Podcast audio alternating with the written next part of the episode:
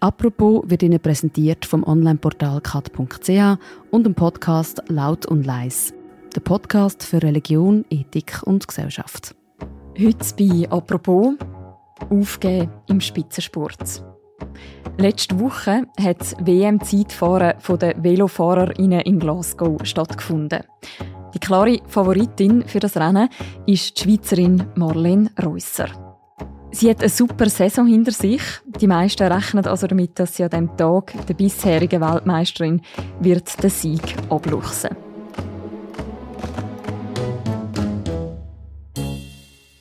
Sie fährt los, hat dann in der Zwischenzeit fast eine halbe Minute Rückstand und dann... Marlene Reusser steigt vom Rad. Dann gibt sie auf. Oh! Nein, was ist da los? Was ist da los, ja? Eine Sportlerin hört also zumindest im Rennen auf, weiterzufahren und sorgt damit für eine Debatte über Leistung und über mentale Gesundheit im Spitzensport. Es wäre so wie der Teil gekommen, wo ich gewusst jetzt muss ich aufdrehen, jetzt kann ich es holen. Und ich habe keinen Bock drauf gehabt. Wirklich nicht. Und dann habe ich einfach gestoppt.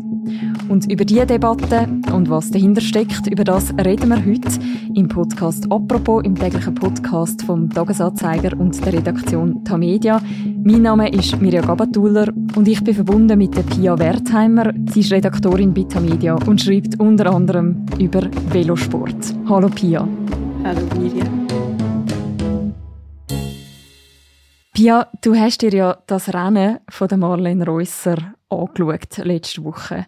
Was ist da genau passiert? Es war ein rechtes Volksfest gewesen. Dort in Stirling ist es gewesen, in Glasgow. Und die Leute sind am Strassenrand gestanden, grosse Leinwand. Und man hat eigentlich auf den Moment hingefiebert, wo Marlene Reusser startet, weil man gewusst hat, das ist einfach die Favoritin. Sie ist auch sehr eine beliebte Sportlerin bei allen Nationen, nicht nur bei den Schweizer. Und ähm, die Leute sind vor der Grossleinwand und haben gewartet, weil die schnellste kommt zuletzt. Also sie war eine mhm. von der letzten die gestartet ist und es hat so ein Crescendo gegeben der Stimmung.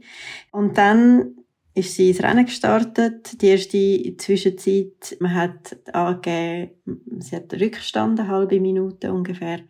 Dort hat man so ein bisschen sich gefragt, ja, ist das extra? Das kann sein, dass man es langsam angeht oder nicht. Und dann plötzlich hat man Bilder gesehen, wo sie sich aus der Aero-Position löst und den Kopf schüttelt. Und mehr hat man dann in dem Moment nicht gesehen. Der Schnitt von der Kameraübertragung ist dann auf etwas ganz anderes und wieder dann zu ihr zurück und dort hat man dann sie gesehen, wie sie vom Velo steigt und sich ins Gras hockt und mhm. im Schneidersitz in die Distanz schaut und wahrscheinlich mit ganz vielen Emotionen kämpft. In dem Moment ist der Trainer, der im Auto, im Begleitauto hinten dran war, ausgestiegen und ich mag mich gut an das Bild erinnern, wie er dort steht, mit in der Hüfte gestemmten Händen, so quasi hallo, was passiert jetzt da? Oder, wie man es vielleicht auch deuten kann, so etwas macht man nicht. Und was noch sehr eindrücklich war, ist das Schweigen, wo im Publikum war. Also die Leute sind konsterniert sie sind fassungslos. Wir Journalisten sind fassungslos. Wir haben versucht zu verstehen. Wir haben also so das grosse Rätsel, was um Himmels Willen haben wir jetzt da gerade gesehen, hat dann eigentlich angefangen und dauert, glaube ich, heute noch an. Bevor wir über den Moment reden, vielleicht auch für eine Velolein wie mich, wer ist die Marlene Reusser? Was ist das für eine Fahrerin? In menschlicher Hinsicht ist sie sehr eine außergewöhnliche Fahrerin, weil sie sehr spät zum Spitzensport gefunden hat. Es war so ein eine Zufallsentdeckung in der Mitte von ihren 20er Jahren und seither eine steile Karriere bergauf erlebt hat zu einer der weltbesten Fahrerinnen überhaupt im Moment. Die absolute Dominatorin im Zeitfahren, was sehr eine brutale Disziplin ist, weil man ganz lang so richtig fest muss beißen und auf sich allein gestellt ist, keine Pause hat. Und da muss man, glaube ich, schon auch die richtigen Fähigkeiten mitbringen als Mensch. Und dann ist sie Ärztin Sie hat das Medizinstudium gemacht vorher und ist in einem Bauernhof aufgewachsen in Hindelbank. Sehr ein stattliches, eindrückliches Haus daheim, wo sie selber sagt, sie sei nicht immer nur ein einfacher Teenager gewesen. sie sind alle froh gewesen, wo sie ausgezogen ist, ziemlich früh, hat sie mir mal gesagt. ähm, und als Sportlerin ist sie, wie gesagt, sehr eine starke Zeitfahrerin. Sie ist jetzt nicht der Bergfloh mit ihrer ganzen Konstitution, sind das eher kleinere und schlankere Menschen. Und sie ist wie ein Powerhouse. Man vergleicht sie auch mit einem Motor. Also immer wieder sagt man, jetzt kommt der Motor und hm. meint damit Marlene Reusser. Ja, sie ist sehr eine kräftige und sehr eine ausdauernde Fahrerin, wenn es in der Fläche darum geht, einfach lang runterzulegen, sagt man dem im Fachjargon, und zu trampeln. Wieso haltet die Marlene Reusser quasi 20 Kilometer vor dem Ziel plötzlich an? Was sind so die allerersten Theorien gewesen, gerade in dem Moment, nachdem das passiert ist? Da ist wirklich wie aus der Kanone geschossen, ist die Erklärung gekommen, ja, Marlene Reusser ist zwei Tage vorher im Teamzeitfahren gestürzt. Das hat sie recht angelegt. Sie hat sogar an dem Tag, wo das Rennen war, noch einen Verband getragen. Also man hat eigentlich klar erklärt, sofort, das sind körperliche Beschwerden noch um, wo sie quasi dazu zwingen, aufzugeben. Dann geht es aber etwa drei Stunden und dann kommt Marlene Reusser selber, hat einen Auftritt, steht vor Mikrofon und vor Kameras der Medien und gibt ein Statement ab. Was sagt sie in dem Statement? Sie tut sofort mit dem aufräumen, wo man spekuliert hat, nämlich Verletzungen, ein mechanisches Problem schließt sie sofort aus und steht an und sagt, ich kann nicht wählen. Marlene Reusser, der hat das WM-Zeitfahren heute aufgegeben. Was ist passiert? Ja, korrekt, ich habe es aufgegeben. Und zwar nicht, weil ich irgendwie ein äh, mechanisches Problem hatte oder so, sondern weil ich ähm, es wollte aufgeben in diesem Moment. Sie hat in den wenigen Stunden zwischen der Aufgabe und dem Statement auch sehr fest, glaube schon reflektiert oder vorher schon reflektiert, wieso der Hunger fehlt und erklärt auch, wie schwierig das die Saison war vor der, wo jetzt läuft, wo derart gut ist, wo schwierig war, wo dann, wenn Velofahrer Pause machen im Winter, ist sie krank gewesen, hat sich also auch nicht wirklich können aufholen und richtig zu Kräften kommen. Und das erklärt sie mit einem sehr eindrücklichen, ganz kurz zusammengefassten, ich habe keinen Bock gehabt. Es wäre so wie der Teil gekommen, wo ich wusste, jetzt muss ich aufdrehen, jetzt kann ich es holen. Und ich habe keinen Bock drauf gehabt. Wirklich nicht. Und dann habe ich einfach gestoppt. Und in dem Moment, wo ich gestoppt habe, habe ich schon gedacht, vielleicht ist es auch nicht so schlau, einfach zu stoppen. Es ist extrem, ja, also man kann sagen, es ist jemand Verwöhntes, der das macht. es ist mir selber schon die Kritikratterei im Kopf los. Aber ich habe es gemacht und ich bin okay damit. Sie hätte ja in dem Moment können sagen mir geht es irgendwie körperlich nicht gut, ich habe eben von dieser Verletzung etwas. Das wären alles vielleicht Begründungen gewesen, die allgemein dann ein bisschen mehr Akzeptanz gehabt hätten, wie eben das kein Bock, wo jetzt von dem Statement in Erinnerung bleibt. Wie erklärst du dir die Offenheit von Marlene Reusser? Ich glaube, das ist sie. Sie ist sehr ein gerader Mensch. Sie ist sehr ein direkter Mensch. Ich habe sie auch so erlebt. Sie sagt, was ist. Sie sagt, was sie denkt. Das ist, glaube ich, das eine. Und das andere ist, glaube ich, sie ist älter wie andere Sportlerinnen und Sportler, weil sie das quasi ihre zweite Karriere ist. Sie ist eine Ärztin ursprünglich. Und ich glaube, die Reife von einer 30-Jährigen oder über 30-Jährigen ist eine andere wie die von einer 20-Jährigen.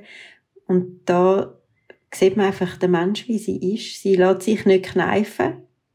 Und sie nimmt ja das auch gerade vorweg. Sie weiß genau, dass es die Kritik gibt in dem Statement. Sagt sie das auch? Sie rechnet mit ganz viel Kritik. Sie rechnet ähm, damit, dass man ihre Sachen wird vorwerfen. Und im Wissen um das alles macht sie das und erklärt sie das so, vor allem am Schluss dann, oder? Und das finde ich schon sehr bemerkenswert, weil es gibt ganz viele Sportlerinnen und Sportler, wo körperliche Schwierigkeiten vorschieben, Technische vorschieben in einem Moment, wo es vielleicht eigentlich ums Mentale geht. Wahrscheinlich kann man sagen, was für eine Jammertante, das ist, man hat recht. Also ich bin gefasst auf die Kritik.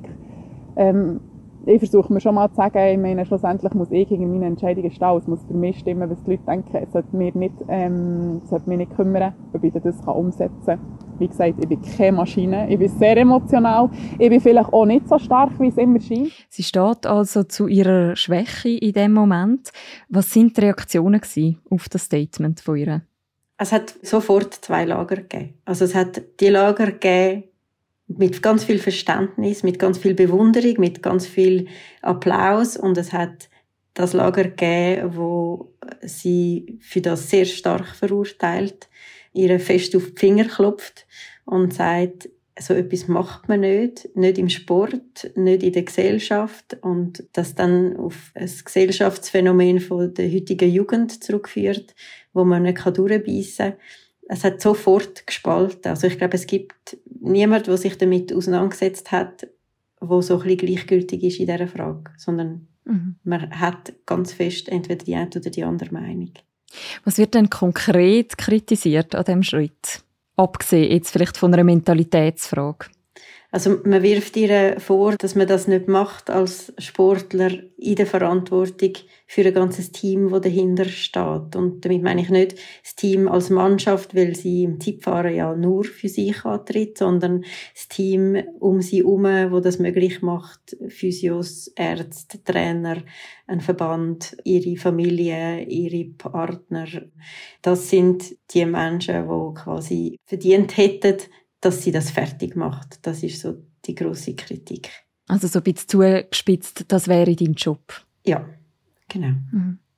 Auf der anderen Seite, du hast es auch schon gesagt, kommt sie auch Zuspruch über für diesen Schritt. Was sagen die Leute, die finden, das ist richtig, dass sie in dem Moment so gehandelt hat? Dort geht es in erster Linie um die mentale Gesundheit, weil sie sagt ja in ihrem Statement, das ist ein mentales Problem, der Hunger, sie nennen es Hunger, wo fehlt, das Feuer, wo erlischt.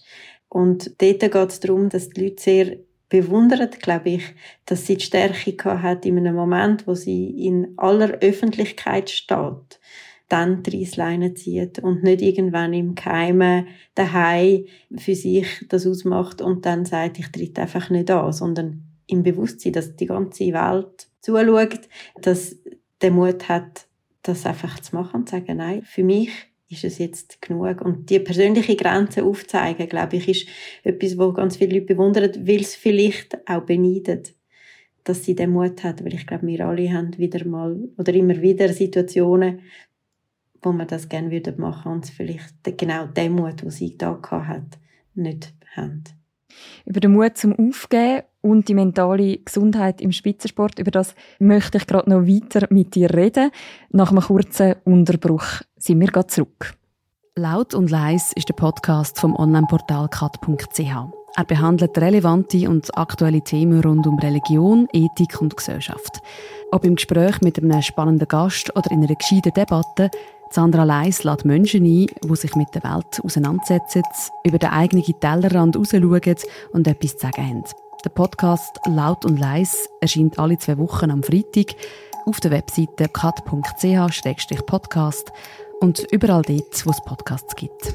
Pia, wir reden über Marlene Reusser und ihren Schritt in dem entscheidenden Rennen auch einfach mal anzuhalten. Wie einzigartig ist das, was sie da macht? Also, dass jemand im Leistungssport mitten in einer Erfolgswelle sozusagen aufgibt. Es ist sehr selten. Es hat schon gegeben, Simon Biles hat das ähm, auf sehr prominente Art auch gemacht. An den Olympischen Spielen, mit in einem Turmwettkampf, ist sie auch eine sehr erfolgversprechende Turnerin nach einem Gerät ausgestiegen und hat gesagt, das war's, das langt. I just felt like it would be a little bit better to take a back seat, uh, work on my Simone Biles, sie hat dann zwei Jahre lang Pause gemacht und hat jetzt erst Anfang August ähm, ihren ersten Turnwettkampf wieder bestritten. Was es öfters gibt, ist dass Sportler ein Burnout haben, also den Moment eben nicht verwünschen wo es darum geht, jetzt ist genug, weil sonst wird es übel, ähm, sondern erst dann reagieren, wenn es schon zu spät ist quasi. Das gibt es immer öfters. Im Radsport gibt es einen sehr bekannten Fahrer, der vor etwa zwei Jahren genau ähnliche Worte gefunden hat wie Marlene Reusser, wo gesagt hat, er hat es jedem recht machen wollen. Er hat wollen, dass sein Team, seine Familie und seine Sponsoren glücklich sind und darum sich selber vergessen.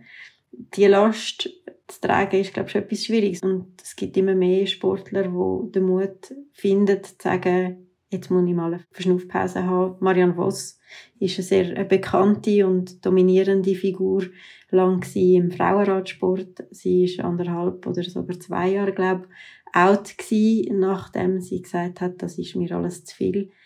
Bemerkenswert ist bei der Marlene Reusser und bei der Simone Biles, dass sie in aller Öffentlichkeit, dann, wenn die Kamera auf sie gerichtet sind, dann machen.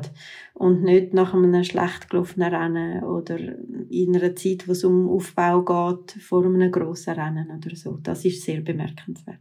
Viele von diesen Beispielen, die du genannt hast, sind auch Frauen. Welche Rolle spielt das Geschlecht in dem Ganzen?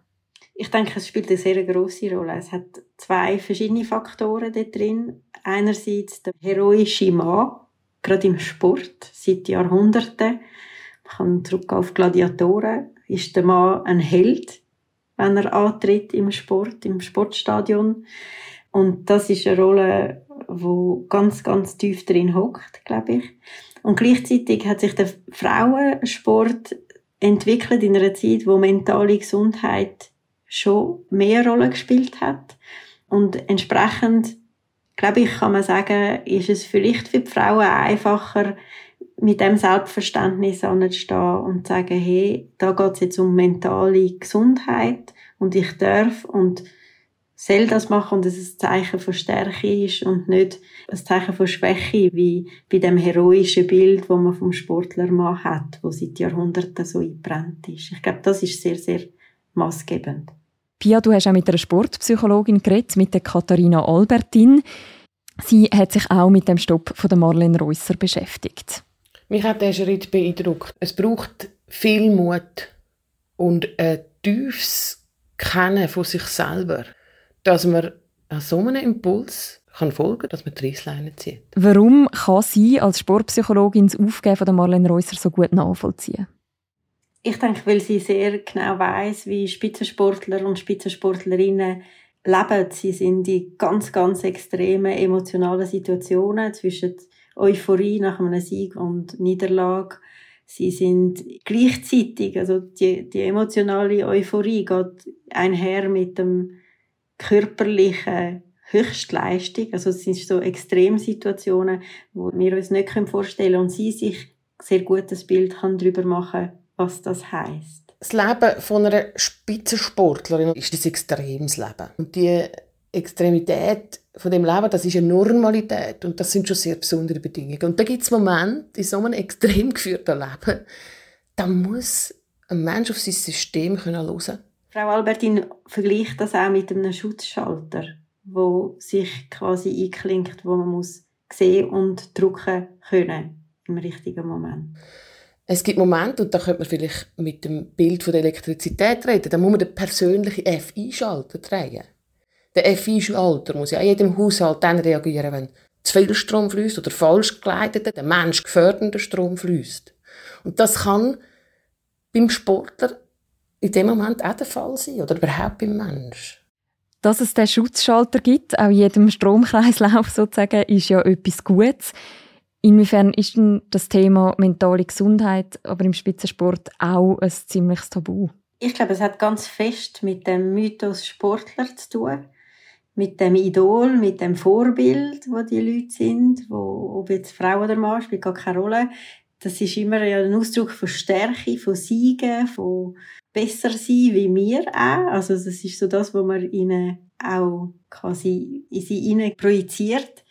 Und daraus heraus dann in Anführungszeichen eine Schwäche zu zeigen, nicht eine körperliche Schwäche, sondern eine mentale Schwäche, ist, glaube ich, etwas, wo nicht ins Rollenbild passt von einem Spitzensportler. Ich glaube aber, dass es enttabuisiert wird, wenn sie extrem sind. Also ein Tom Dumoulin, der sagt, in aller Selbstverständlichkeit, ich muss jetzt kürzer treten und nehme mir eine Auszeit, das ist total akzeptiert. Und dort ist ein Unterschied zu dem, was Marlene Reuser gemacht hat. Sie hat, glaube ich, nicht ein Burnout an sich, aber schaut, dass es nicht so weit kommt. Das hat auch die Sportpsychologin Katharina Albertin nochmal betont. Also ich denke, mentale oder psychische Krankheiten sind mittlerweile viel besser akzeptiert als früher. Aber wie man die Prävention in Extremsituationen eigentlich lebt, darüber äh, hat man irgendwo noch nicht so viel Kenntnis. Und eine ganz wichtige Größe in dieser Prävention ist aber aus einer sportpsychologischen Sicht immer die Selbstbestimmung. Und der Frau Reusser, ihre Reaktion, die ist für mich eigentlich ein Akt von Selbstbestimmung auch gewesen. Und die Gesellschaft muss jetzt vielleicht irgendwie nachkommen und nachvollziehen können, was Selbstbestimmung oder eben Selbstverantwortung im Spitzensport auch kann bedeuten Marlene Reusser hat ja in ihrem Statement genau das angesprochen, also die Unterscheidung zwischen eben einer psychischen Krankheit oder einem Burnout und so quasi, ich sage es jetzt mal in Anführungszeichen, dem normalen mentalen Schutz auch von sich selber. Und mit dem Statement hat sie natürlich auch über den Sport herausgedacht. Es gibt für mich oft so in Instagram, Social Media oder Medien allgemein, da gibt es zauberhaftes Sportleben mit Erfolgen und man ist super fit. Oder jemand hat eine Depression oder jemand hat Krebs oder so. Es gibt wie so die Polen, die mega ausgeschlachtet werden. Aber all die Nuancen zwischendrin finden wenig Besprechung. Und ich finde, man darf das gut auch hören. Wahrscheinlich brauchen ganz viele Leute mal Pause. Vielleicht sollten wir echt mehr davon machen. Pia, inwiefern lässt sich Ihr Schritt, so ein Rennen abzubrechen, wo ja bei dieser Sportwelt stattfindet, auch irgendwie auf den Alltag von uns allen übertragen? Also die Diskussion, die jetzt stattfindet, hat genau damit zu tun, dass wir das machen. Dass wir übertragen das in unsere Alltag, in unsere Gesellschaft, wo wir in unseren Hamsterrädern sind, immer mehr die leistungsgetriebene Gesellschaft leben und im Moment in uns immer wieder finden, wo man müsste sagen, jetzt ist genug. Und damit ich nicht zusammenbreche, muss ich jetzt hören oder eine Pause einlegen oder kurz schnaufen. Ich glaube, das ist ein Thema, das uns alle betrifft. Und die Schwierigkeit, das dann dürfen zu machen, ist ein Thema, das uns alle betrifft. Ich glaube, wir alle kennen in der Arbeitswelt den Moment, wo man eigentlich müsste sagen, hey, das geht jetzt nicht auch noch. Und man aus Angst vor bösen Blick, aus Angst vor Verurteilung, vor Unverständnis das nicht macht und sich dann in eine Situation begibt, wo dann mental tatsächlich dann zum Burnout führt. Ja, wie kann man jetzt das merken, dass man von der Leidenschaft, von, der, von einer harmonischen, positiven Leidenschaft in eine gefährliche kippt, jetzt im, im normalen Alltag?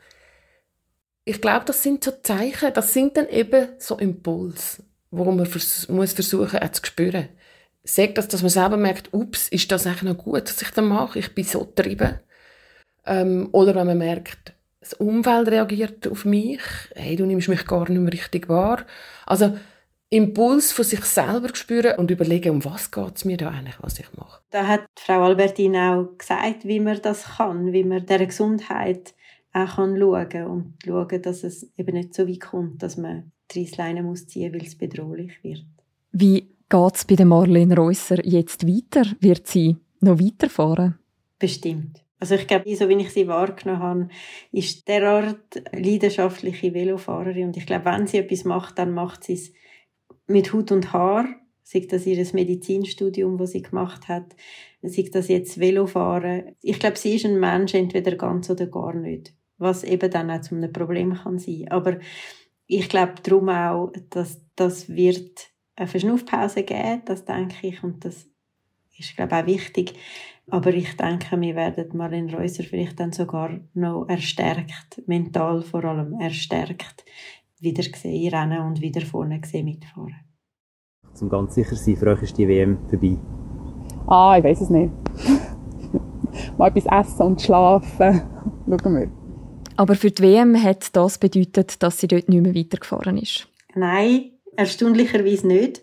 Sie hat gegessen und geschlafen, wie sie es gesagt hat, und hat sich dann entschlossen, ein paar Tage später Strassenrennen zu fahren, wo sie mit einer Mannschaft antreten ist für die Schweiz. Und hat mhm. dort den vierten Rang beleidigt, hat sehr beachtliche Leistung gebracht für das Team. Und ich denke auch, ohne das sicher zu wissen, es hat eine Rolle gespielt, dass sie dort im Team antritt und nicht nur für sich und sie die Verantwortung auch wahrgenommen hat als Teamfahrerin und darum auch antreten ist.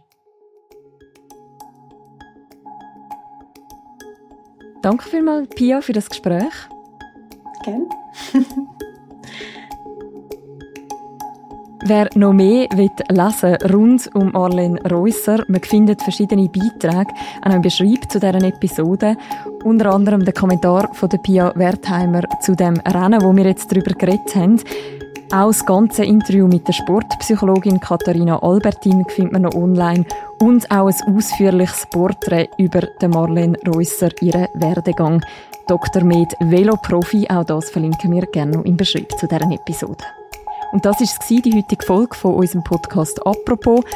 Die nächste Folge von «Apropos» die hören ihr morgen wieder. Bis dann, macht's gut. Ciao miteinander.